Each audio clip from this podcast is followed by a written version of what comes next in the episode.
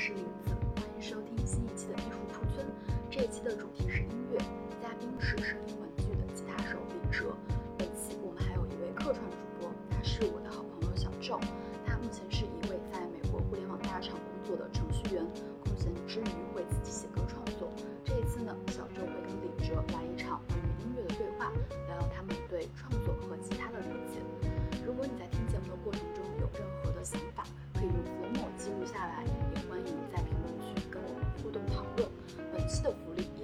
小宇宙最高赞的一名用户可获得 Flomo 年度会员。欢迎关注我们的公众号、微博，也欢迎加入我们的听众群。具体咨询方式请看 show notes。如果你喜欢我们的节目呢，也欢迎分享给身边的朋友。非常感谢你的支持。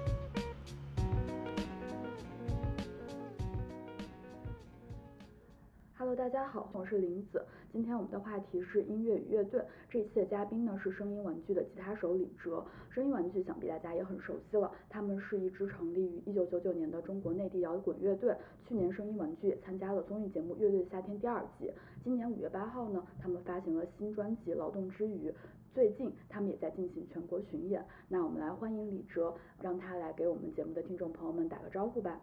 哎，大家好，我是李哲，呃，来自声音玩具。对，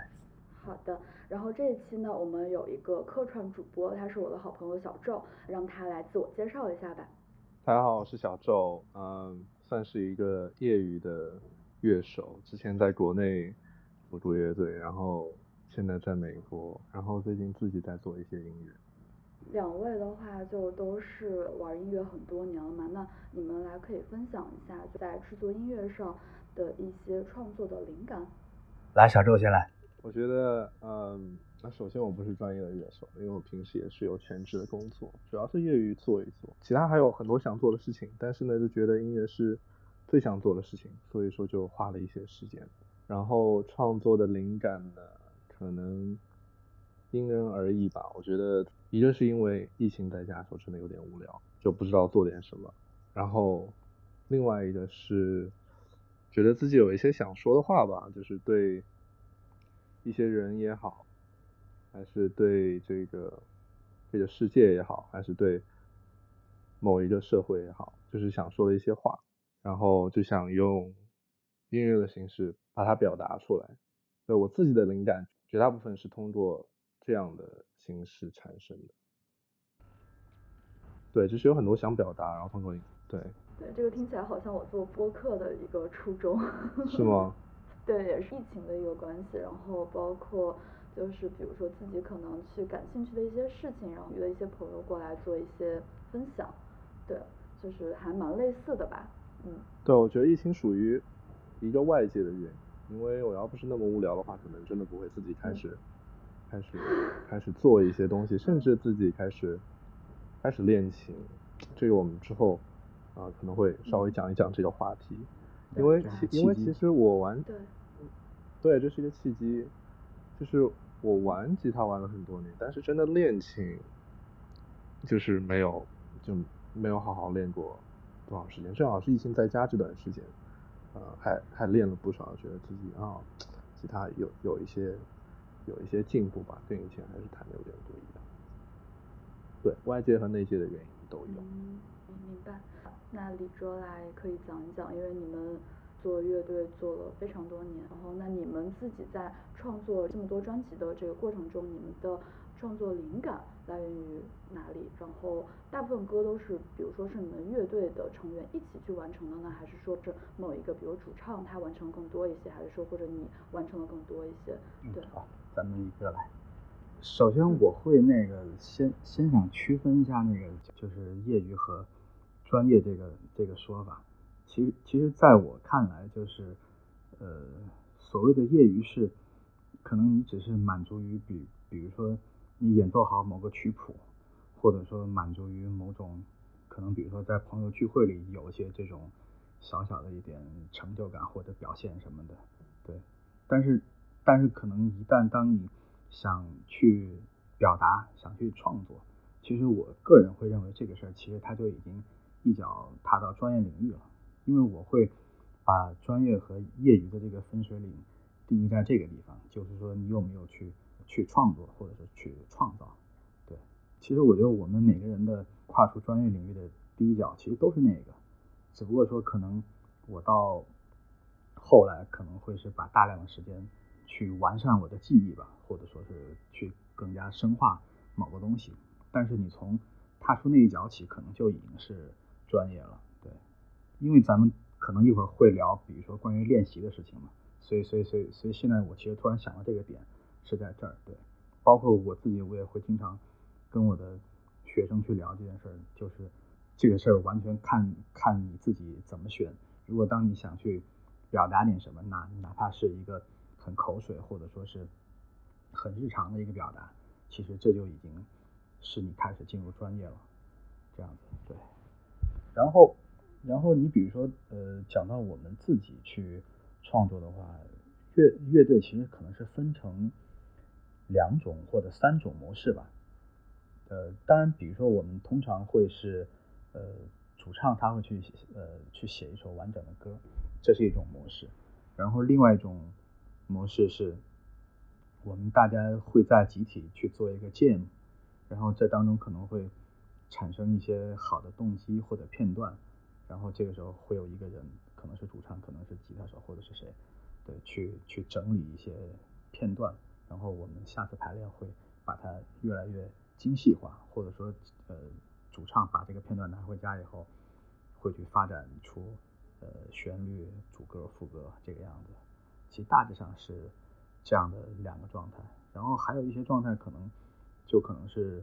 呃，当然，我现在讲第三种状况，可能就就是关于我我们每每个人各自的创作部分，可能对对于我来讲，就是比如说我在吉他上可能找到了一些，嗯，我脑海里想到的旋律或者说是连接怎么样，我会先有一个单轨的一个小东西，然后慢慢把它发展成什么样，这可能是一个方式，然后也有可能是，我我可能有一段文字，它可能是歌词，可能是呃纯粹的文字吧。然后我我可能会根据这个东西去想象一些呃简单的唱的旋律或者说句子的感觉，然后这样又发展成一首歌这样的对，所以大概差不多是这样的三个方式，差不多也是我平时创作的一个一个思路吧。就是我觉得我做的有点，就是跟李哲还是稍微有点不一样，因为我目前自己在做的音乐，我是想。首先，我做的不是实验性的音乐，但是这绝对是一张在家完成的完成的作品。所以我是音乐人，因为我正好，呃，然后因为我正好会一些乐器，所以说很多音轨都是我自己自己在自己在创作，我觉得会有点会有点不一样。然后编曲也是我自己在编，呃，就会，哎，我觉得可能可能会有点不一样，就是整整首歌的感觉可能。可能更好，更好，更好把握一下。但是呢，对，我觉得缺点就是在一些对，缺点就是因为我每个乐器都不是太精，所以说啊，你要听很多专业的东西的话，就说就比如说 solo，你听上去可能就没有那么的专业，然后一些 lick 一些 riff 也是，就是缺点的话，可能就是缺乏一些手段，大概是。对对，就是武器库还不够多。这个事儿其实也也是一个特别矛矛盾一个地方，就像你刚刚说的，就是我可以在家自己去去完成所有的音轨。其实这个可能是就是呃电脑的普及、软件的普及和各种东西慢慢把它电子化。比如说可能以前是一台很贵的合成器，现在你只需要大概十几美元、几十美元，你可以买到一个软件，你能拿到同样的感觉，甚至可能在功能上更加复杂的操作方式。然后可以让你去，不用像以前那样通过练习或者付出特别昂贵的钱去买一台真的乐器嘛，然后帮助你在家去完成这件事。其实这个是，这个是，这个是科技或者说这个时代比较便捷的东西。但是反过来讲，可能它就是你刚说的那个不一样，是也许我们五个人可能这一个下午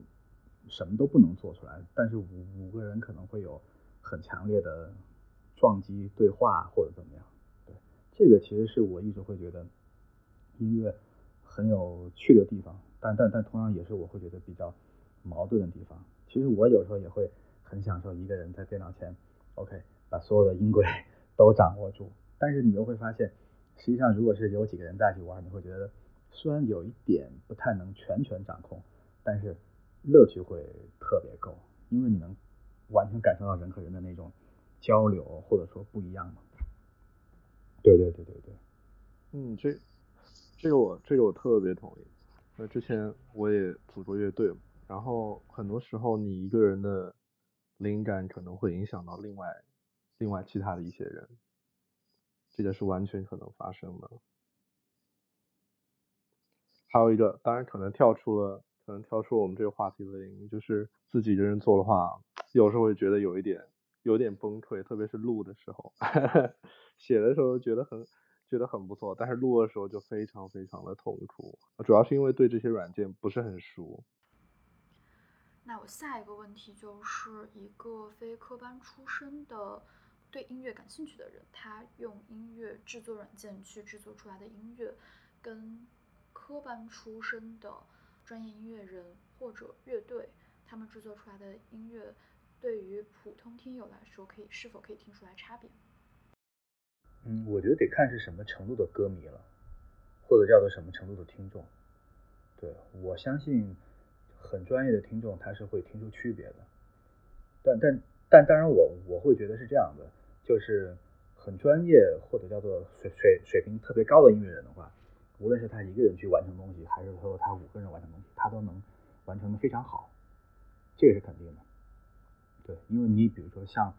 呃很多音乐人也都是自己去。呃，完成所有的音轨。你比如说像早的话，可能有呃弗兰克扎帕这样的人，他会写总谱，然后邀请到那个时代最好的人一块儿来参与到录制。然后可能你比如说像现在，现在就更不用讲了，太多人都是在在音乐呃在自己的房房间里去完成这件事儿，或者自己的工作室，对他们都是这样操作。但是但是你从乐迷来说，嗯。我觉得，尤其是从呃听过经典时代唱片的乐迷，他们肯定会对这件事就会有非常强烈的感受，因为因为他能够很明确的感觉到，就是那种能能量的传递嘛。因为这个东西其实它说起来很虚幻，可能比如说都是同样的东西，但是如果说是都为人演奏，或者说都是机器来演奏。它就是会传导出不一样的情绪或者是能量。当然，我觉得这件事可能是呃比较专业的乐迷他会听得出来这个东西。非常同意。去年不是声音玩具有上这个月下的第二季嘛？那就是像这几年独立音乐或者说独立乐队，他们通过这样主流的这种音乐节目，让更多的或者说让大众所熟悉。嗯，那你们怎么看待这样的一个事情？是觉得它是好事呢，还是说是怎么样的？我个人是觉得这个事儿对我自己来说，情绪比较复杂，或者情感比较复杂。对，因为你说它，嗯，是好事，我觉得是当然的，因为它呃通过某种主流平台，然后帮我们拿到了更广泛的支持或者说宣传，但是。但是其实我能够看到有有的人，呃，或者说有的乐队会在这个当中，它会有一些变化，因为因为这个时代，我我觉得特别糟糕的，就是因为呃消费这件事情，或者说资本这件事情，它对很多东西都带来了改变。当然我说这改变，呃，并不只是好的改变，或者是坏的改变，它它都包括，对，所以所以。所以，我我会觉得这个东西它带来一种很难去判断，很难去判断，对，因为可能可能我这一代人，或者说，嗯，我内心对这个东西的那种理想化，或者说，呃，我认认为音乐这件事应该是什么样的，可能和现在看到的情形可能会有一些差异，对，所以不是特别能好判断它究竟是好是坏。但但当然，这个就看每个人的呃所站的角度来说了。你你你如果单纯的只是说从知名度、收益、推广，那当然它毋呃毋庸置疑吧。但是你如果从别的一些方面，就很难说了。嗯，他对比如说对你们在这种创作上呀，或者说就是这种初心上，觉得会多多少少产生一些影响吗？嗯，我觉得对我们的来说，对我们乐队的影响来说，就是大家会希望加快创作的步伐，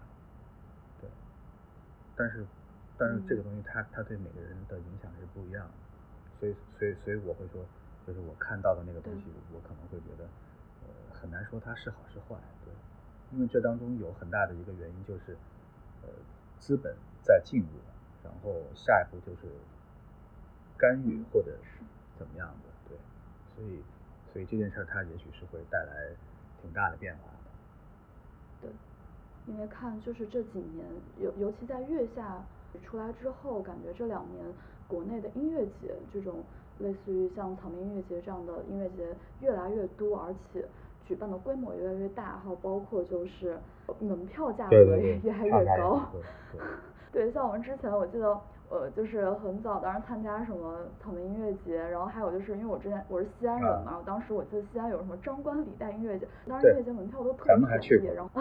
对，感觉现在确实这两年给我的一个感觉就是它越来越也是越来越偏商业化吧，就不像之前的那种纯粹的感觉了，对。对。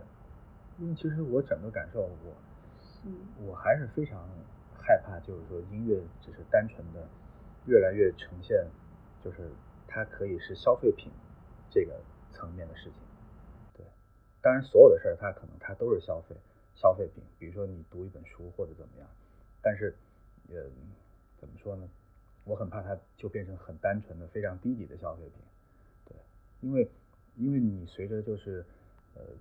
大量的音乐节出现，或者说，呃，受众越来越多，其实这里面，它有很多它是非传统乐迷，或者说他他根本就没有，就是一个嗯正确的或者正常的听音乐的经历或者经验吧。当然我说的这个就是指所有的音乐范围了。对，呃，我我为什么会这样说？是因为是因为可能我们国家特别就是。饭圈文化这件事让我特别费解，对，所以所以我会对大量的涌入的新的听众，其实呃保有很大的疑问，因为我觉得可能这事儿的坏处就是可能会让所有的这这些原创音乐人或者原创音乐呃更趋向于成为消费品的那一面，这个是我比较担心和害怕的事情，对，因为可能像像我自己作为一个。听众的经历来说，就是我是有很逻辑、很脉络的呃听觉路程的。比如说从从根源音乐听，根源音乐分哪几类，然后从年代开始听，然后可能我会沿着一某一个音乐家我前所未闻的音乐家，但是我突然间听到了他的一张唱片，或者说就是一段旋律，然后我会顺藤摸瓜，我会去探索这个路程。但但是我觉得很多人他是不太会有。呃，这样的主动性的，因为从我从我日常的接触或者说了解来看到，其实大家对这件事并没有呃表现出那么强烈的迫切的需求。比如说，我就是让我的生活中留有一个时间给听音乐、给阅读或者给什么给什么，其实并不是的，一切都是被资本、被消费、被节目、综艺推动的走，好，好像。他把我们带到这儿，然后把那些人带进来，但是我们的连接，呃，好像不一定全是音乐的连接。但，对对对，当然我并不是说所有的都是都是这样，我只是很担心这样。所以可能也跟商业模式有关系。现在国内的版权好像比之前好一点了，但是我不知道，光是版权这一块能不能够让国内的音乐人吃饱？当然是不能的。对至少不是每，至少不是每个音乐人或者乐队都要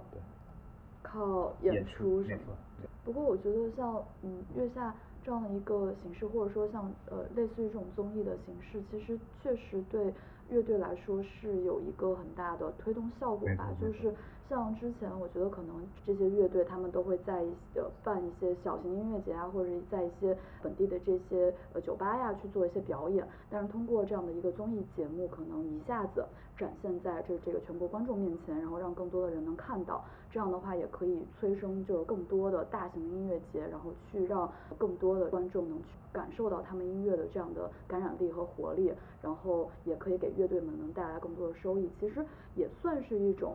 就是对良性的一个循环吧，我觉得就是可能就是刚刚李哲前面说的都挺好，就是辩证的去看，就是一个很矛盾的心态，对，就是既担心又呃又欣喜，对对对。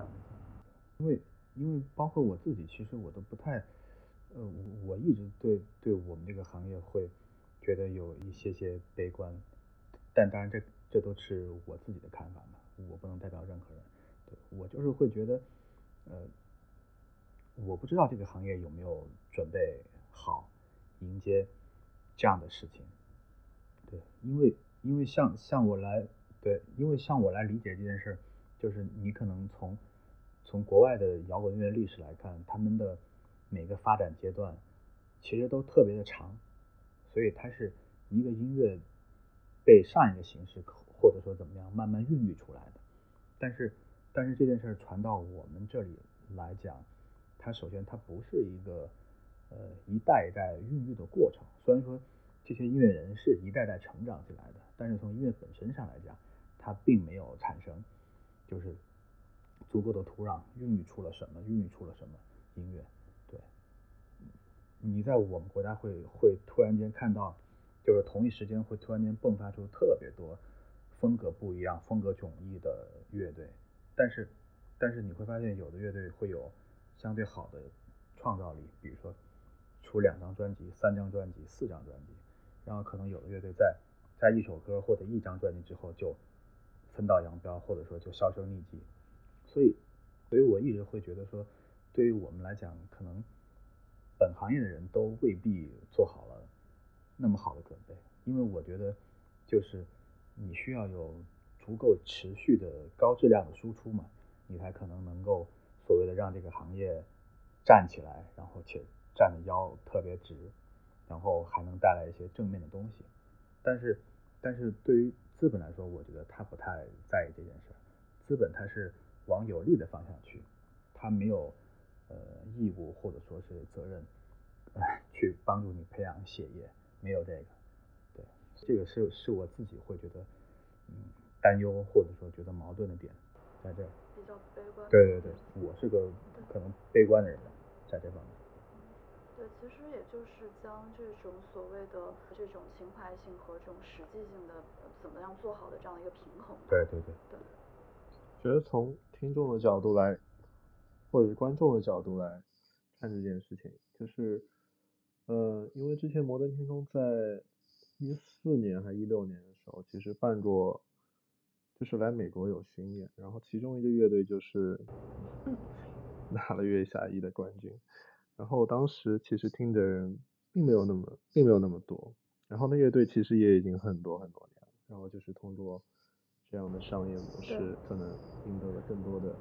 更多的人气，从也不能说从地下吧，就是说，但是可以说从没有那么知名到现到变成主流的音乐这个。这个的背后还是，你不能不说，资本还是还是发挥了一定的作用。然后，我觉得从另外一个角度来说，这样的乐队他们的他们的出场费就不说其他吧，就不说代言什么之类的，或者或者其他，但是他们的出场费就高了很多。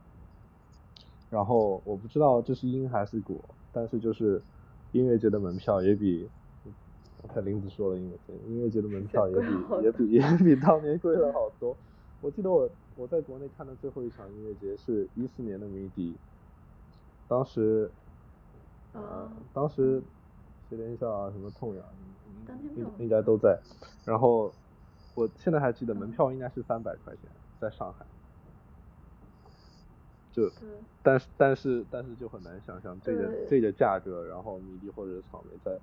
在我们这个在二零二一年还是三百块的价格，你就很你就很难想象。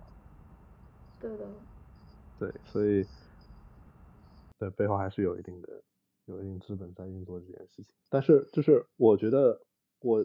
对对此我我有一个评论，就是我觉得 当只是从乐迷的角度来说，我觉得国内的一些老的乐队，资本还在不断的往他们身上就是投入一些资源。我倒是觉得资本可以可以可以试着往新兴的乐队上面投入一些资源，因为我觉得一些一些已经也不说过时吧，因为就算是现在新兴音乐也有也有做那样子的风格。嗯，觉得可能资本要是往，也不说独立吧，独立或者新兴的乐队投入更多资源的话，我会觉得作为听众，我会觉得更有更有意思一点。因为我看来看去这几年的音乐节的压轴，都是那都都是都是那几个乐队，就觉得啊，怎么还是这些乐队已经听过了，好无聊啊。但但这个问题呢，它可能，嗯，可能背后有有一个就是习惯的问题，因为我觉得可能，呃，中国人特别怀旧，就会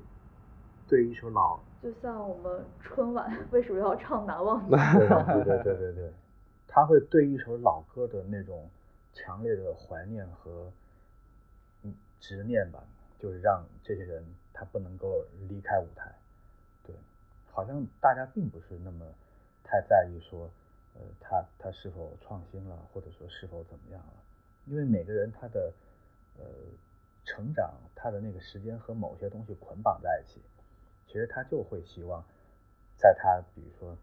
有了消费力，或者说有了时间的时候，我还是能去现场就就听这些东西，我并不在意我要不要听当下最流行的。如果我是听着汪汪峰长大的，我就想现在还听汪峰，十年后我还想听汪峰，然后二十年后我还是这样，我我听谁我就永远想听到那些金曲。对，这这个可能也也也跟这个有关系。嗯，这个我，对，这我同意。就现在听周杰伦的以前的一些歌，我觉得也是因为有类似的一些，没错，一些一些一些怀旧的情感在吧。然后现在，对在在欧美的一些乐队也是有嘛，就是现在 Metallica 其实还是有演出嘛，对不对？你想一想，已经上世纪七八十年代的乐队了，现在还是有演出。没错，没错，没错。那我就是觉得，可能，但是你说 Metallica 每场音乐会都去压轴，这好像有点太，怎么说呢？太无聊了。这个可能就是看，就很有意思。比如说主办乐请，那那也没办法。对，这个其实确实还是看主办方他们是如何设置。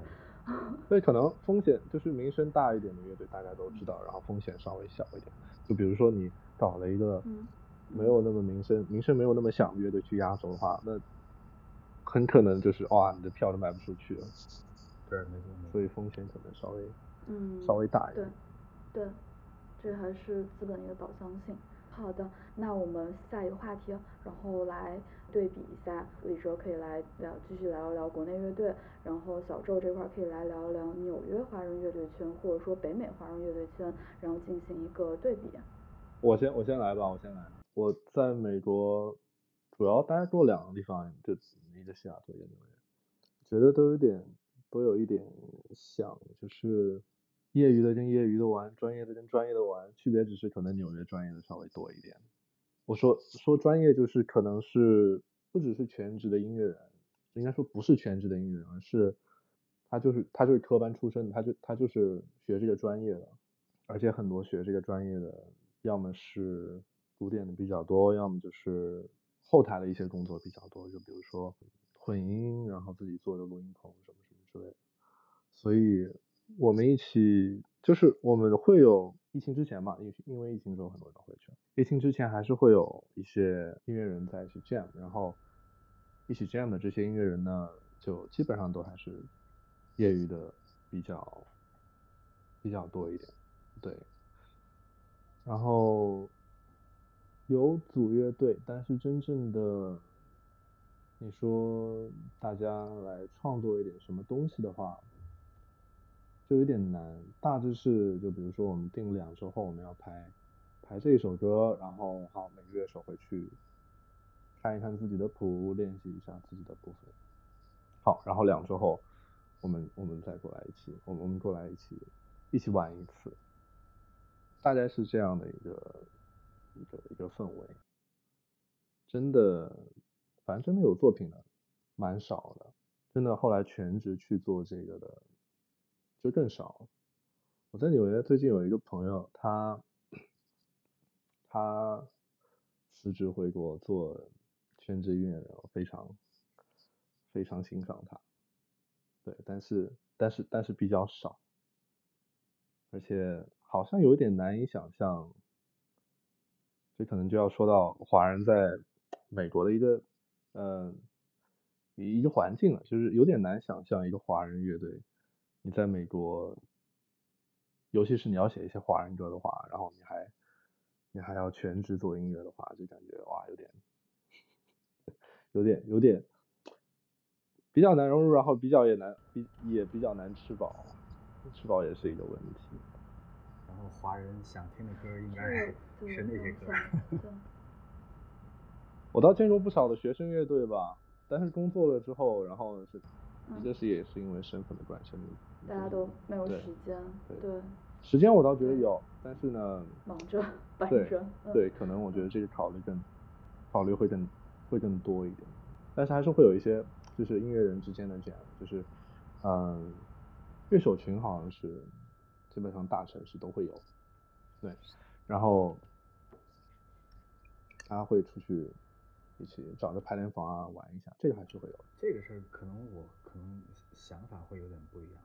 当然，首先你得承认说，我们在这方面的，就是那个所所谓的输出或者说是竞争力，的确就是会会没有他们更好，对，因为整个这个所有的呃，你你不管是当代艺术还是说关于音乐这一块，其实很很很很多东西是呃西方文化在构建嘛，在在定义，所以所以我们呃可能能能有优秀的人吧，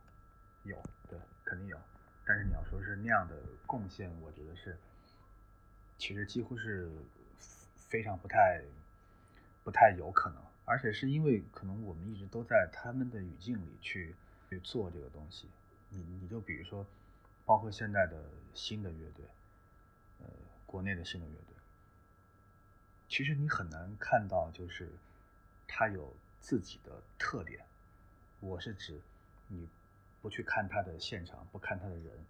只听他的音乐，你你很难发现他的音乐有一种特点，有一种特质，让你能够把它完全跟其他的区隔开来。对，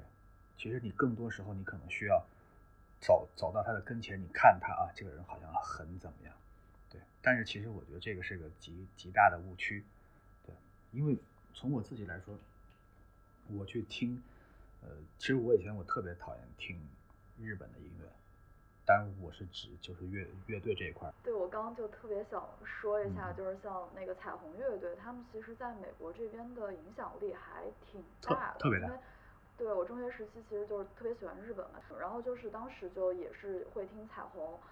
前两年吧，就大概是在一九一八年的时候，当时彩虹乐队来纽约做了一个演出，然后我还去了现场。当时就很多人，而且就不只是有这个亚洲人，他有很多的白人，很多的美国人，觉得就是他们作为这种亚洲的呃比较小众音乐的类型的乐队，但是他们其实是在主流的这种北美市音乐市场上居然是很受欢迎的，所以我当时还是挺惊讶于这一点的。对对对，这就是我会。讲到我听日本乐队的原因就在这儿，因为我以前我特别不喜欢，对，因为可可能就是他们那那那样的旋律感让我觉得不喜欢，因为对我来说我是听着就是经典的摇滚乐的声音长大的，对，然后我会觉得日本的乐队的他写的歌或者说他的结构或者说他编曲的方式和我从前的听觉或者说审美吧。其实稍微有点格格不入，所以我可能，对对对，所以我可能在我，刚开始的前十年里，我都很少会听到日本乐队，尽量都是主动屏蔽掉的。但，但是我近些年我会，呃，越来越喜欢，而且听的越来越多。对，嗯，是因为我我真的发现，他们其实好像不是那么，首先他们不是那么太在意说。我是不是要，呃，比如说拿到欧美音乐的认同，这件事情。这件事我觉得是一个特别不一样的一个心态吧，可能这就是呃他们真正自信的一个点就在这儿。然后他们也不太呃会拘泥于，比如说某些音乐形式，他们会把他们自己的传统乐器，比如说三味线这样的东西，全部加到加加加到现在的这样的编曲里或者音乐里，而且以它为主体，然后甚至包括他们从呃他的服饰演出我穿什么，其实他都会有比较本本土化的呈现啊，因为我觉得。国内好像有一种，就是还比较处于受西化的那种东西影响的这个状态里。比如说，我们一定要做一个英式乐队，我们一定要做一个什么什么样的乐队，其实比较以他们的那那种东西为为主。其实你没有真正表现出那中国的音乐在哪里，或者说这个东西你的特点在哪里。所以这个是我们就是没有什么影响力的缘故，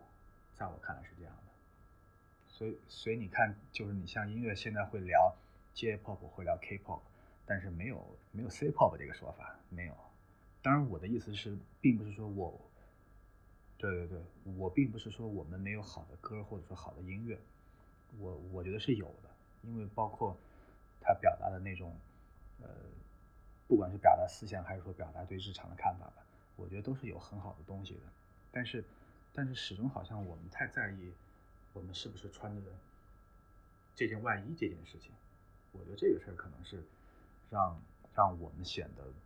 比较不够自信的一个原因吧。哦，是，我觉得大致我还是同意李哲的观点，但是我觉得就是主观跟客观的原因都有吧。嗯，主观的原因就是我觉得很多人并没有那样的才气吧，对，这个也是一个问题。东方的跟西方的东西合到一起，我觉得一个反例就是，嗯，要说谢天笑，我觉得谢天笑是一个反例吧，就是你看有多少人在台上弹，有多少摇滚乐手在台上弹古筝呢，对吧？然后觉得上世纪九十年代也有一些中国的就是摇滚的乐手还是。有有尝试过进行一些融合，但是我觉得这样的音乐人就没有那么的多，凤毛麟角，这个是一个，对，太少。还有一个，我觉得跟跟客观、跟时代还是有还是有一定的关系。对，就是就算有这样的才气的人，有没有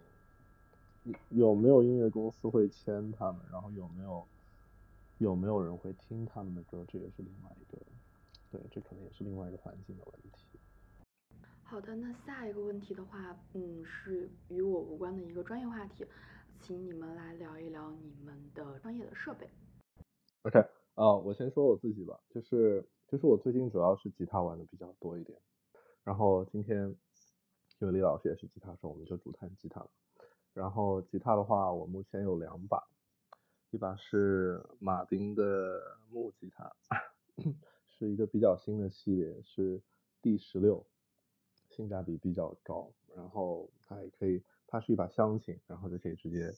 插音响线用。然后另外一把有把电，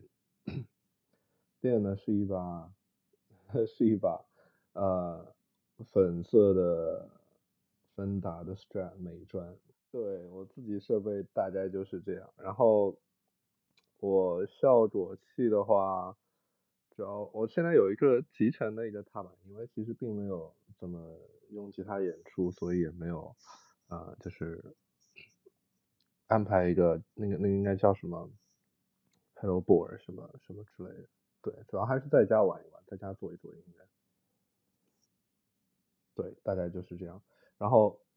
昨天 我看了看，昨天我看了看声音玩具的一些现场的演出，然后看好像。李老师拿的是一把 Tele 是吗？一把黑白的 Tele，那把好像还是 Master Bill，我没有看错的话。对，Telecaster，嗯，就就是一个 Custom Shop，但是是一把。那李李老师继续说吧，我很想知道，我很想知道一下李老师就是除了吉他之外，呃 Paddleboard 是怎么配？嗯，我我的 Paddleboard 的话，呃。其实还是相相对来说比较常规嘛，就是呃，比如说该有的都有，呃，drive 内的，然后失真内的，然后 clean boost，哦，然后偶偶尔会有压缩吧，但但现在用的比较少了，对，然后周边内的会相对要多一些，对，因为我还会呃嗯比较喜欢就是有意思的音色这个样子，对，其实还是比较常规，没有就是特别不一样的地方，因为毕竟第一咱们玩的音乐也不是那种就是特别另类古怪或者怎么样的音乐，所以它还是为歌曲服务嘛，所以常规能听到的一些音色都会有，然后具体的可能就是怎么设置这些音色，呃，因因为我们乐乐队有一个很大的 特点，就是我们是三把吉他嘛，虽然说很多时候嗯。是两把吉他在在主要演奏，但是也会有三把吉他的段落，对，然后编曲上也相对来说就是呃要庞杂丰富一些吧，或者说声部要多一些吧，所以呃效果怎么调制，具体怎么使用，这个会呃会会确实会比较考究一下，对，因为因为你的音轨相对少的话，可能你在很多给的量上或者配比上，相对来说就可以粗略一些，或者说是、嗯呃更大一些那个 mix，对，但是像我们因为相对来说复杂，所以每个人的那个量的控制需要相对哇这个听上去比较很专业或者说比较控制一些。设备是一个比较专业的事情，设备对，而且我自己也是在在学习，因为设备用的越多，可能和以前理解这个事儿会会越不一样。以前会把这些事儿就想的就是，嗯。会很简单嘛，就就是简单的按需这样子来来想你需要什么你去做什么，但是后来发现它不是简单的这个，你按照你的需求来做这件事情，因为它可能最后出现的效果是一个多轨的一个混合，所以所以很多东西会需要考虑的更多，需要考虑更多，它它绝不是说单纯的在一个设备上的想象可以可以去完成的，但当然它有一个前提是你肯定你得首先你得自己熟悉自己的这一套设备，呃，包括它的使用，包括它在哪个刻度上能出现什么样的声音，这样子你就能够呃比较直观、比较方便的去拿到你想要的那个结果，不然的话你你可能会在摸索这个事儿上就是会消耗特别多的时间，对，因为比如说像我自己，像我自己有时候去弄一些软件合成器什么的，我就会觉得它会特别消耗我的时间，因为我相对来说，我对那个东西就没有对我的自己的设备那么熟悉，对它的参数也非常多，调制也很复杂，所以我会觉得在那个事上，就是因为我不够熟悉它，所以我有很多时间是耗费在就是调制、找寻上面，对。但是像我自己的 pedalboard 的话，我够熟悉它，我通常来说，如果我能想得到的话，我就是可以把它做得到。通常我没做到，可能就是因为我想不到那里。然后我想就是我们聊回吉他本身的话，就是我很想听一听，就是李老师你对于吉他的选择有什么样的考虑？嗯喜欢什么样怎么样的琴？就是我我可以先分享一下，就是 我买我那把 Strat 的时候，是因为是因为那个琴行就快要关门了，然后他们在促销，当时看到这一把被它的颜值征服了。但后来谈谈也觉得还可以，就是我为什么买那把 Strat，而且一把双摇琴嘛，然后它的选择比较也比较多一点。因为我之前我还没有买这把琴之前，我当时跟本地的乐手 jam，然后我当时是打鼓，然后我们有吉他手就是弹 Strat 拿过来玩一玩，觉得蛮好玩，然后自己也去买了一把，就想听听李老师的一些偏好。其实我觉得你刚刚讲的里面有几个很重要的信息，实际上就是我们在选琴时候几个很重要的参考。嗯第一个颜值，就是我必须得很喜欢这把琴，因为我可能不够喜欢它，就是我可能都不想抱着它去练习，或者只能练习很短的时间。对，因为 因为琴这件事儿是，呃，中国有有一个词叫玩物丧志，我觉得在这个事上是非常合适的。对你有你有一把特别漂亮的琴，你你你真的非常想不停的把玩它，真的。而且如果再加上它有更好的声音和好的表现，你就特别想探索它。所以所以第一个信息，我觉得颜值非常重要，大家一定挑自己就是一眼放去就觉得特别喜欢的那个样式，甚至那个颜色。对，然后另外一个信息就是你讲到你是在它一个打折的时候嘛，所以性价比我觉得也很重要。呃，因为我有时候会会接接触到有一类的呃呃朋友，他他大概他买琴，他总是会希望说，呃，我再等等，或者怎么样怎么样，或者说呃想拿更少的钱办到更多的事情，或者说怎么怎么样去去挑选啊。但是我倒觉得，呃，其实大可没有必要，因为因为那个等待的时间其实会会会很浪费时间，你倒不如就是先从自己。就是呃那个合适的区间内去下手，我挑选一把，我先上手能玩起来，我觉得这个是最重要的。因为玩琴这个东西，呃，我觉得国内以前有一个特别不好的思路，就是总觉得我一定要有一把特好的琴。可能像我们那会儿就是呃十几二十的时候，会觉得有一把美标就特别好，然后再后来会觉得买一把 custom shop。然后或者买把 Master Build，对，会特别特别好。然后再后来会觉得你要挑什么木头、什么纹路、什么几 A、什么什么。但我后来我到现在我都会觉得这些事儿，它当然它能够呃达到，它当然是一种怎么说呢？是一种好的保障或者指标吧。但是我越往后我越会觉得这个事儿它非常扯淡。呃，为什么呢？是因为我觉得你演奏的好是第一要素。这个演奏的好，当然，比如说包括很多信息了，但是我特别想强调的是，可能你的个人的特质表现的出来会更为重要。因为，因为我后来我会经常遇到有一些乐手，不光是在吉他这个方向，可能也包括别的方向，就是他不一定他的演奏是那么的，就是像职业乐手那么的有强烈的控制力，那么好的完成，那么干净，那么怎么样。但是他就是有一种非常不能言说的魅力，那个东西就就是他自己的特质。你别人你拿着那个同样的句子，你就是无法再现他的神采。所以，所以我后来会觉得，所有的那些配置什么什么 A 几 A 什么什么东西，我觉得在这个面前其实都是化为乌有的，化为乌有。对，所以，所以，所以，所以可能关于这个东西，我会觉得大家去。呃，挑选到一把自己喜欢的、趁手的，然后价钱合适的，当然，呃，音准啊、手感，我们还是需要它稍微，呃，就是达到一个相对正常的标准，不能是一个特别残次的一个东西，或者是压根儿就调不准的乐器。对，所以，所以，所以在这个标准上，呃，去买到一把琴，然后尽可能去琢磨你的演奏，我觉得这个是，这个是王道。对，因为。因为你比如说，你再进入到呃更专业或者说更系统的领域里去，我们的吉他出来有一根连接线，连接线到效果器踏板，然后效果器踏板会再有根线出来进音箱。实际上你靠近最近的端头就是你的手嘛，所以你的手演奏的好，你触发这个琴的第一个声音它够好，那你通过这根线传导出去的这个信号就会足够好，然后再以此往外推。如果你的这根线的传导信号的这个呃传导够好，那么它经过效果器再传导出去的声音就足够的还原，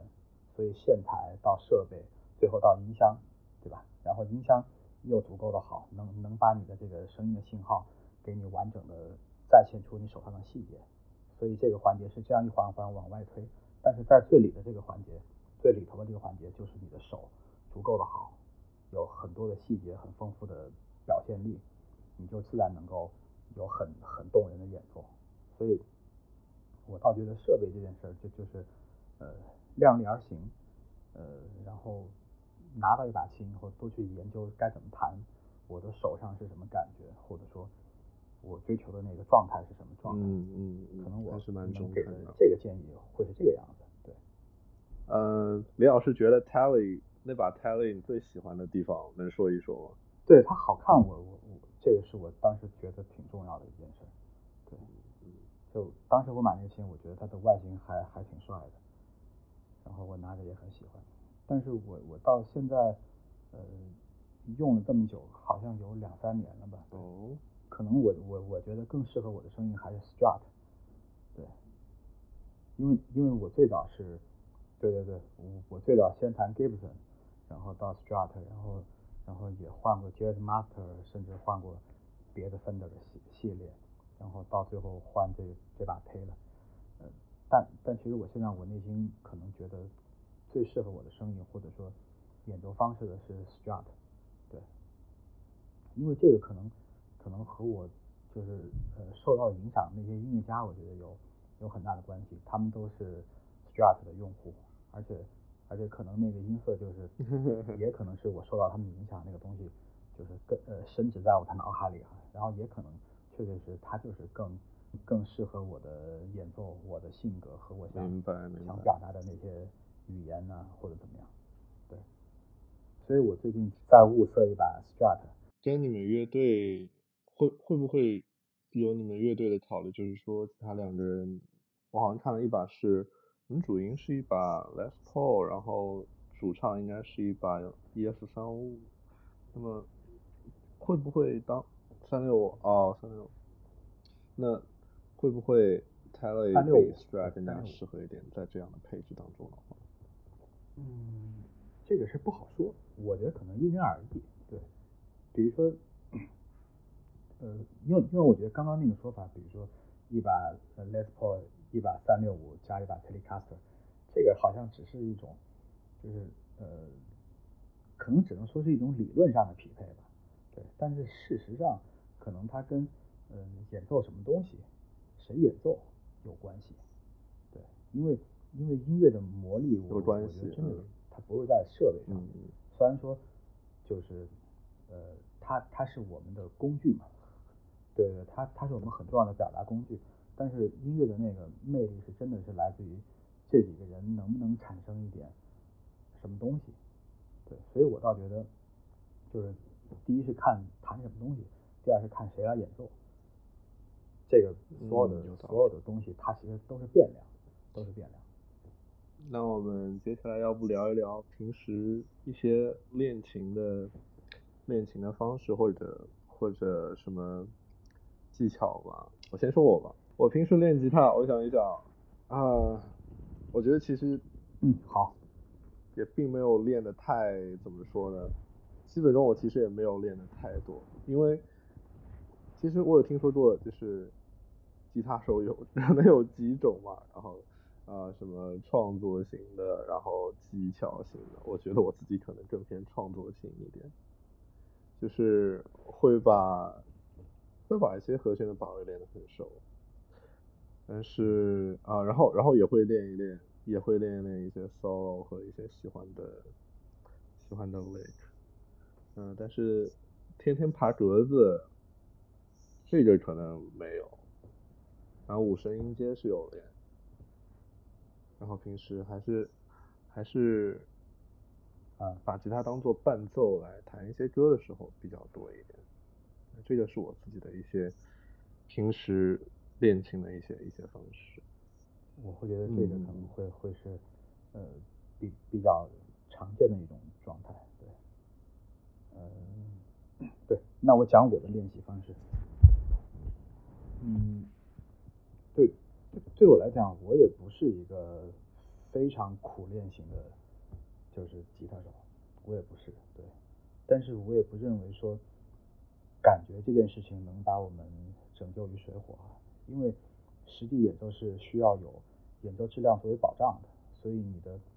你的 timing 能不能到位，你的 feel 能不能到位，这个其实是靠练习来控制的，因为它。归根到底，它是一种肌肉记忆，它它并不是说像我们想象当中的，我的感觉到了，它就到了，这个只是你的感觉到了，对。但是当你录音一听，哎，好像还差的有点远，其实那个本质上是是你的肌肉是没有到的，对。OK，所以对我来讲，就是呃必要的那种肌肉的那种记忆和肌肉的那种状态的保持的练习是。肯定是必不可少的，这肯定的，对。然后我在这个基础上，比如说我会特别需要强调练的东西是关于节节奏，对，而且这件事是我从一开始学琴到现在我都保持下来的习惯，就是哪怕我今天只有十分钟练习，那我就把这十分钟全呃奉献给练节奏，我不会练别的。如果我有二十分钟，OK，那可能我会练点别的。如果我有一个小时，OK，我会再丰富一下。但是无论如何，练节奏这个单元是我必不可少的，对。然后甚至我们把它讲讲的更那个一些，是练习各种各样的律动，律动，对。因为节奏可能和律动，嗯，它还是有一些区别嘛。但但但当然，咱们不用展开讨论这个这这个东西，对。对，所以所以所以所以简单来说。比如说，如果我想给大家去推荐关于练习最重要的板块，其实我一定会是推荐这个东西，因为，嗯，可能今天我们看到是音乐它发展的很复杂，它的语言很复杂，它的融合程度也非常高，对，可能比如说往回推几十年，甚至怎么样，可能你你会发现音乐还是非常传统，还是非常固守在某一种风格，它各自的壁垒都非常分明嘛。但是今天你发现，好像这个里面有那个，那个里面有那个，反正什么都有，混杂在一块儿。对。但是你会发现，今天能够很直击我们，呃，不管是说内心，或者说直击我们感官的那种东西，我会认为是来自于，呃，节奏这件事情，或者是律动这件事情。所以，所以，所以我们乐队成员，或者包括我和其他的做音乐的朋友，我们去聊。去判断一个乐队是不是好乐队，其实我的标准非常简单，我并不是看他有没有好吉他手，有没有好歌，有没有好什么好什么，我只看他有没有好的鼓和贝斯 line。对，如果他的鼓加贝斯特别好，我觉得这就是一个好乐队的标准。对，如果他的鼓和贝斯就特别差，我会觉得这是一个非常差劲的乐队。对，因为可能。我觉得时代也有所变化嘛。你比如说，可能我们往前推，甚至到九十年代初，对吧？那流行金属什么的，然后你再往六十年代推进，摇滚乐或者迷幻摇滚乐，其实都是吉他手的天下。然后那会儿就就是吉他 solo 满天飞，越长越好，十分钟、二十分钟、半小时特别好。但是但是今天大家会对这种听觉，或者会对这种音乐形态，其实我我我相信很多人会。会疲疲倦，或者说是不愿意去听它，对，因为大家呃一部分是没有这样的聆听经验和这样的基础吧，然后另外一部分是确实你在今天要去做那么长的独奏，有好听的旋律，足够抓耳朵、吸引人的眼球，不是件那么容易的事情。然后另外一个很大的特点就是今天时代它变得碎片化，它需要很刺激的东西才能把我们的注意力给吸引住。所以你会发现，现在的歌曲，热门的歌曲，其实它的时长会变得越来越短，可能可能两分半，最新的一个状态可能两分半，两分十五秒这样子。现在有一首三分钟的歌或者四分钟的歌，你都会觉得特别特别长，你更不要说十分钟以上的歌，那几乎是特特别罕见的事情。所以所以现在我们经常会会从。有没有一个好律动，一个好的节奏点开始去判断？哎，这首歌我想不想听下去？但但当然，我我并不是想说这件事是是是正确的哈，我只是说这是我们现在看到的一个一个现象。OK，所以比如说回到我们具体的练习里来说，我会特别想推荐的是，大家无论有多少时间练习或者怎么样，我会觉得一定要留下一个足够的时间去练习。节奏这件事情，这个是最为重要的环节，对。然后剩下你比如说，具体到练什么音阶，练什么和弦，练什么，我会觉得，嗯，怎么说呢？如果你只是硬练这条音阶，而没有任何模板的话，你可能会觉得很痛苦，甚至你会觉得很无趣，因为。因为每一条音阶，它实际上应该还原到一个具体的音乐种类里，它才会显得有意思。比如说你练五声音阶或者怎么样，你会觉得弹布鲁斯、弹传统摇滚乐会特别有劲儿。但是可能你要练条别的音阶，可能会觉得在 blues 里就不是那么太带劲，或者你得想想练别的音乐，对，所以所以可能比如说如果你想练一些其其他的更为丰富的音乐语言，你最好能够找得到就是包含那种音乐语言信息的那个音乐的原本那个样子，然后你跟着那个东西去练习，或者说找那个感觉是是最好的。而不是说像我们好像把所有的音阶都理解为它只是音符而已，然后一视同仁的去练习啊，这个其实我觉得是特别呃怎么说呢不科学的方式。你可以是呃用它来熟悉某些音，用它来熟悉某些结构，这个是 OK 的。但是你肯定用它来创造音乐的话是是不太 OK 的。对。而且我今天白天我才有一个特别有意思的事儿。今天白天我有一个学生跟我上课，然后他带来把特别差的琴，然后然后那把琴呃是一个木吉他嘛，特别差，就是差到他稍微稍微用点力就会有非常严重的那种劈的声音，就打品的声音。对对对对对。但但但是我弹了一会儿之后，我首先我找到了一种适合那个琴的力度，就是我把我的力度控制的够小。然后让它去发出了一些正常的声音，不不打品。然后第二，我发现，比如说当我稍加施力的时候，它的那个打品的那个声音啊，在某个范围之内，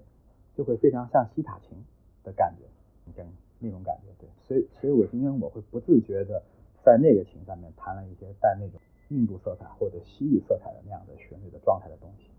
对，但是。坦白说，我我从来没有那样去练习过那样的音乐，但是我有那样的听觉经验，我有非常多就是关于印度音乐、西塔琴这种东西的听觉经验，然后我也大概了解过一些它的调性或者说它的音阶什么什么的，对，但是我从来没有深入练习过。但是今天下午这件事，它给了我这样一个契机，让我能去弹到它，我能这样去去演奏，所以所以所以。所以我会觉得这个练习这个事儿它很神奇，它它可能需要就是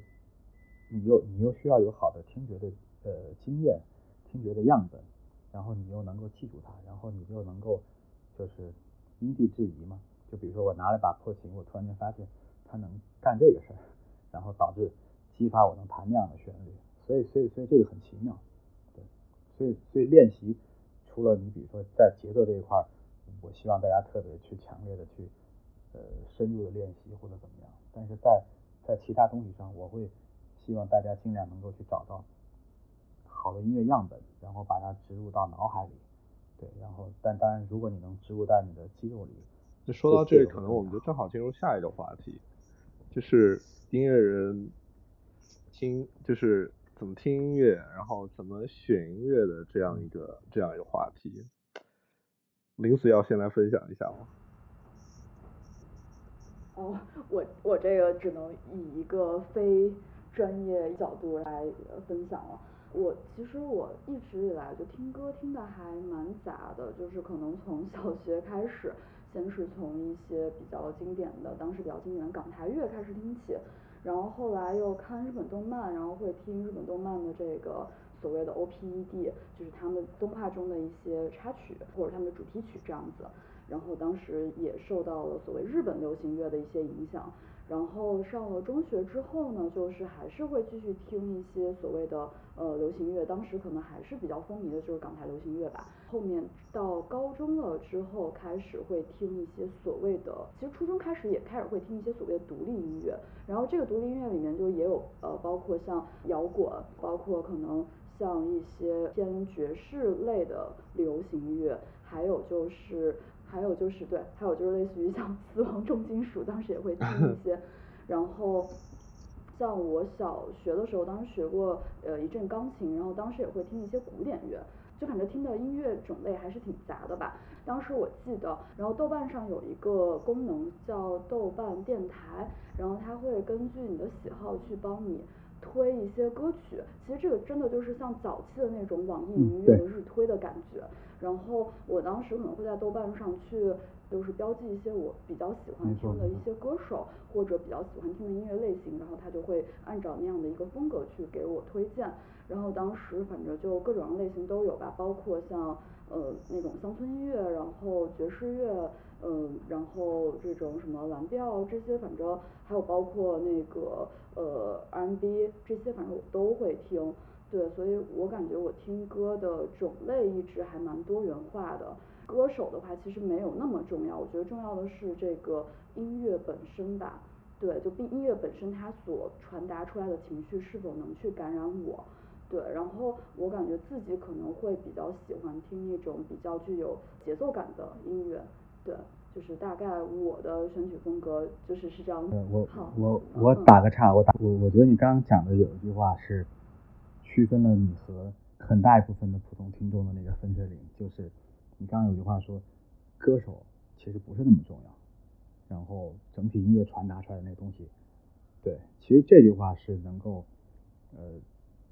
就是特别有现实意义，因为因为我呃我经常会觉得我们身边的听众或者说很多听众听歌的那个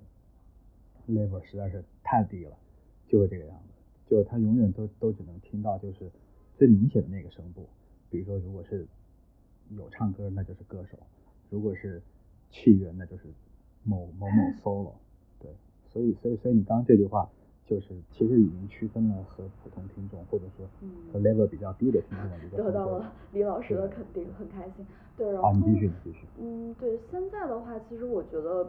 就是感觉这种音乐数据量的。庞大，然后就是感觉，而且还有就是，我觉得小时候可能有很多渠道，或者说在之前可能有很多渠道，像电视可能是一个主要渠道，是获取新的歌手或者获取新的音乐的一个方式吧。当时会有一些所谓的音乐节目，他们去帮你筛选歌曲。随着互联网的这个变得更加主流之后呢，就是感觉。对于音乐，就是对于我们听歌的选择范围其实是越来越广的，但是在这个情况下，就是我们会变得更加难以去选择，或者说更加难以去听到更好的音乐。所以在这个情况下，就是感觉像现在就是流媒体这种音乐平台的一个普及嘛，然后在这个情况下，就是它会也是会根据算法。去给你推荐音乐，但是这个音乐的话，就是有点所谓的茧房效应，就是你越喜欢听什么类型的歌曲，它就越给你推这个是什么样类型的歌曲，就是你没有办法再触及到其他对其他音乐类别或其他你喜欢的这种呃，就是你有可能喜欢的其他音乐类别的这种歌曲了。然后这个也是一个很大的问题，还有就是可能很多，比如说对音乐没有那么发烧。的这个听众们来讲的话，他们可能只能通过所谓的一些主流渠道，比如说就可能是像抖音呀，或者说像一些视频平台呀，他会去跟一些短视频或者这种中长视频结合去展现出来的音乐，所以这样听到的音乐风格其实就还蛮局限的。比如说，如果我来讲这个事儿的话，我觉得分分两种来讲吧。对，然后一种就是。嗯，比如说对于更广阔的人来说，他就是仅仅是把听歌当做一个娱乐啊。我觉得这个怎么听都无所谓，就就可能像你今天想去这家餐厅，明天想吃那个菜是一样的，其实不太有所谓。可能有时候你踩雷，那就换家餐厅；然后有时候能够找到一家好吃的餐厅，那多吃两次。对，所以所以所以对于这一类听众，我觉得可能我我没有那么多的。意见或者说想跟他们聊的事儿，但是，但比如说你对于，呃，如果是学在学音乐的人，或者说对于我我我虽然没有学乐器，但是我很想，呃，在听音乐这件事情上有所讲究的人，那我觉得我想和他们聊。对，比如可能通常来说，对于在在学习一个乐器的人来说，如果我是一个正在学习的吉他手。那可能我这个阶段里，比如说我在练习具体的某个风格，如果是布鲁斯，那可能我就得去狂听布鲁斯。可能我这一个月或者两个月、三个月，我都会去听布鲁斯。那那很简单，该怎么听？把所有这个风格里最好的那些人都拿出来听，对，然后顺藤摸瓜他们的最最出名的专辑或或者最出名的单曲，OK，它属于哪张专辑？然后合作过的哪些人，可以用这样的方式去听，然后比如说下个阶段我需要练习 funk，练习带 groove 的感觉的东西，OK，那我就去找那样的音乐来听，对，所以所以可能对于在学习一个具体风格的人或者具体乐器的人来说，他的听可能就显得尤其重要，因为很多人现在会觉得，呃，就是我什么都听是是 OK 的，对，当然我现在是指对于学习的人来说啊，但是我会觉得说，这个事看你处在什么阶段，或者说看你现在听课的目的是什么，对，如果你处在一个呃刚开始的学习阶段，比如说我可能练吉他刚练了一个月、两个月、三个月这样子，或者说我刚入门，那我我就会建议你，就应该专门去跟这个跟吉他有关的，或者说跟你喜欢的这个风格有关的音乐来听，因为你得给自己培养那个环境，让自己完全浸泡在那种声音、那种感觉，甚至那种氛围里面，因为你的日常里是没有的嘛。对，这个你不像你在纽约，你可以随时听到一个布鲁斯，你可以去到一个酒吧，它会可能会非常好，但是你在我们 对吧，成都、北京或者上海对吧，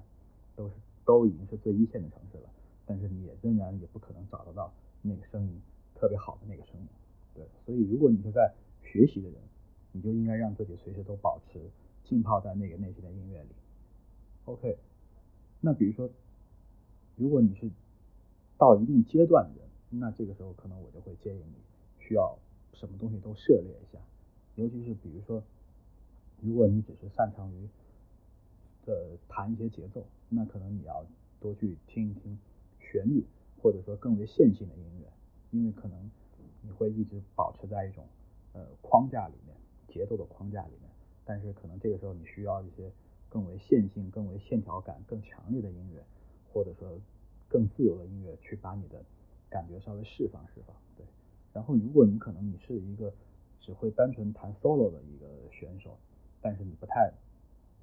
在意到节奏这件事情，那有可能你就要去找一些那个东西的音乐来填补你这一块的缺陷，对。所以所以所以可能针对于这一块的人，我可能会是这样的建议去听音乐。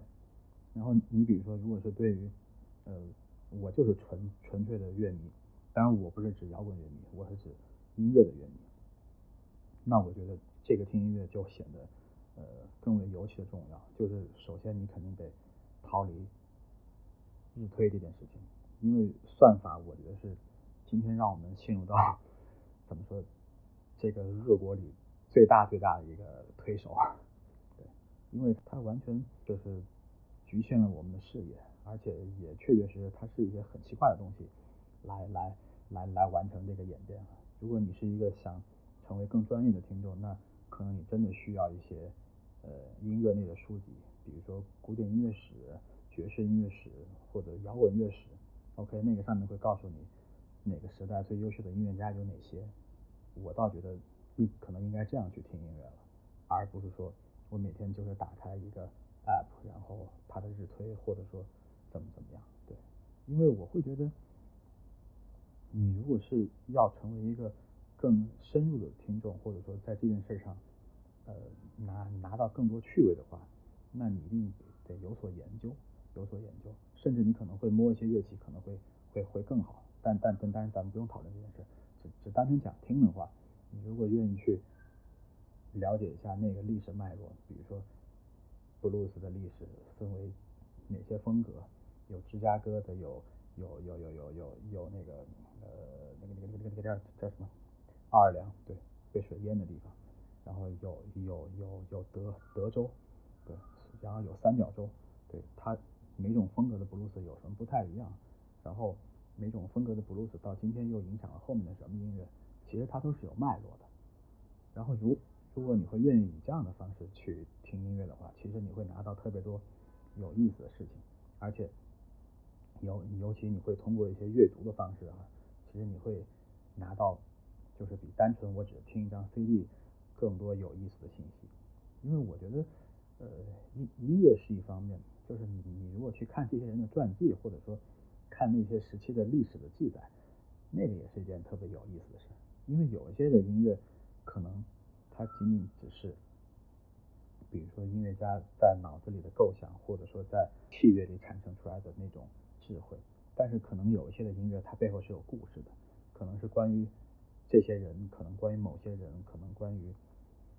呃这段时这段时间历史什么的。你比如说有有一些抗议的民谣，或者说摇滚乐，或者是有一些情歌，它是关于谁呃求而不得或者怎么样。对，所以可能对于这部分听众，我会建议他用这样的方式去听歌，买一些这样的书看着，咱们一点点来。嗯同意，就是比较具有这种系统化的，然后去学习各种音乐类别的音乐知识，然后完了之后去听这个所谓这个相关这种音乐类别的一些所谓头部的这些音乐家们他们的作品。对对对，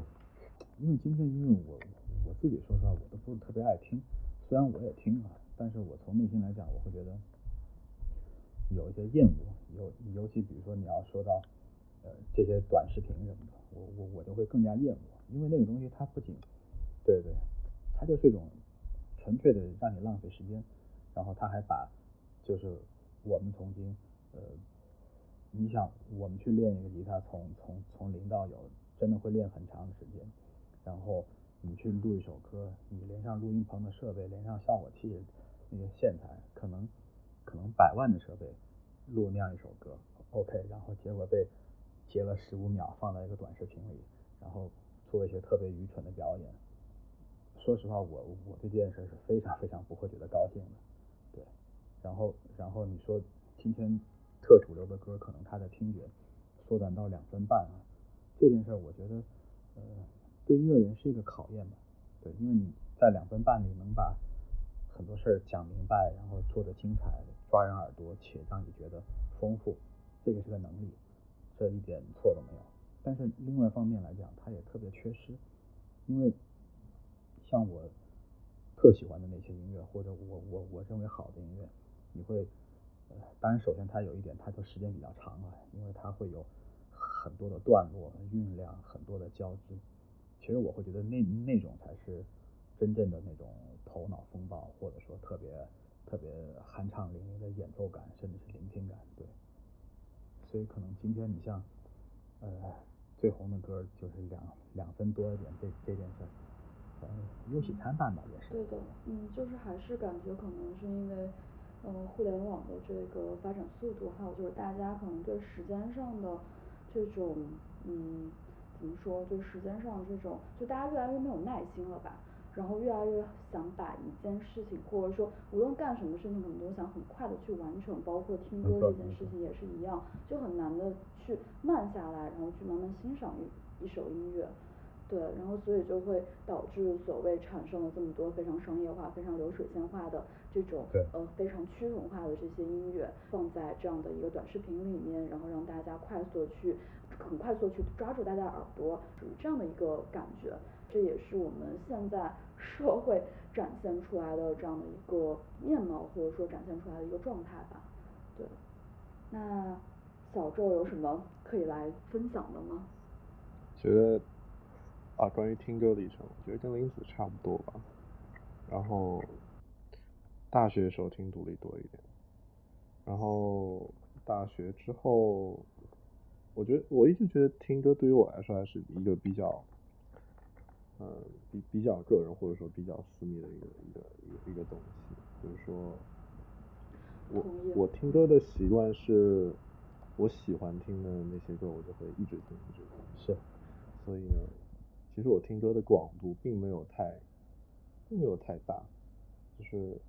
因为我是我是真的知道一些人，就是每天一张新专辑的，就是每天都会听一张新专辑。我觉得这个我做不到。嗯，就说回大学那段时间，我觉得大学毕业之后吧，不知道这个有没有听众也有类似的一些一些境遇，就是对自己身边，对自己的一些状况不是特别满意，但是又觉得，一方面觉得在被温水煮青蛙，然后就觉得需要一些痛感，然后。就会去听一些，就会去重复听一些比较比较能给我痛感的一些音乐。对，那个那个，这也是大学毕业之后啊，比比如比如什么样的？比如就比如就跟李老师刚才说的一些呃求之不得，然后或者说对这个世界、对这个社会有很多看法，这这样这样子的一些音乐，或者说一些比较呃或者说一些比较悲伤的音乐吧。我觉得，我觉得至今为止给我感觉非常强的一首，就是刚李老师也提到，嗯就是一正好也是一首时间比较长的歌，是 S Japan 的 Art of Life，那首歌有三十分钟，但是我超级喜欢。嗯，说回说回这个说回这个话题吧，然后这两年我倒觉得听的歌慢慢慢慢逃歌这件事情慢慢逃的少了，对，可能也是因为就是我自己要做一些东西嘛，不是很想被这个被被影响到，对，嗯，然后对刚刚说我大致还是、我大致还是同意，我觉得如果说你要跟别人聊音乐的话，还是最好就是看一看每个流派它的这些起源呐、过程啊，就比较线性的去听，就不要不要太依赖于就是日推啊这些这些这些东西，那样听不是非常有系统性。然后你要纯粹听一听，对，你要纯粹每天就听听一听自己开心，那我觉得我们每个人都有那样的阶段，对吧？那我我那我倒倒觉得无所谓了，你了不了了解不了解他的这些起源的倒无所谓。对，分享一下我自己的一些我自己的一些历程嘛。我觉得音乐对于我来说，我觉得更像是一种寄托，比起爱好来说的话，又回到一开始，回到我们第一个话题，就是为什么，就是为什么我们会去创作一些音乐？我觉得对于我来说，嗯，它也是一种寄托吧，就是要表达的东西。觉得嗯，就通过音乐来表达一下，蛮好的，也是一种，是一种释怀或者是一种升华，有一些情感。来说一下观点，我觉得我最喜欢的歌，应该也是在九十年代。就我觉得两现在的歌还是没有，好像没有以前好听，就觉得自己好像完胜了二十年。然后顺便打一波我自己的专辑，我自己专辑名字也会叫做 Nineties，其中一个意思就是很想回到九十年代的意思。哦，哎，那什么时候什么时候你的新专辑会发布呢？啊，我想今年年底做完，如果顺利的话。加油加油，期待一下。谢谢，我应该会预祝预祝加！张专辑里面，这张专辑里面应该会有八首歌，看了一下那个新玩具的新专辑也是有八首歌，还有点巧。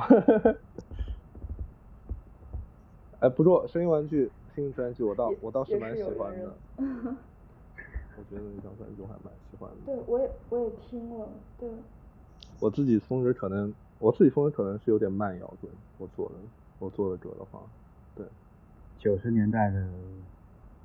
其实应该很大一部分主流就是，呃，流行摇滚、流行金属，对，因为那会儿我觉得你像，呃，呃，但当然，其实流行歌的那个势头，我觉得感觉好像要更大一些。反正，我心中的最好当然是在六十年代了，对，所以所以所以你看，像咱们的歌就是不那么主流。第一是时间越来越觉得主流的第二是歌的话，歌名可能就是跟 EDM 沾边了。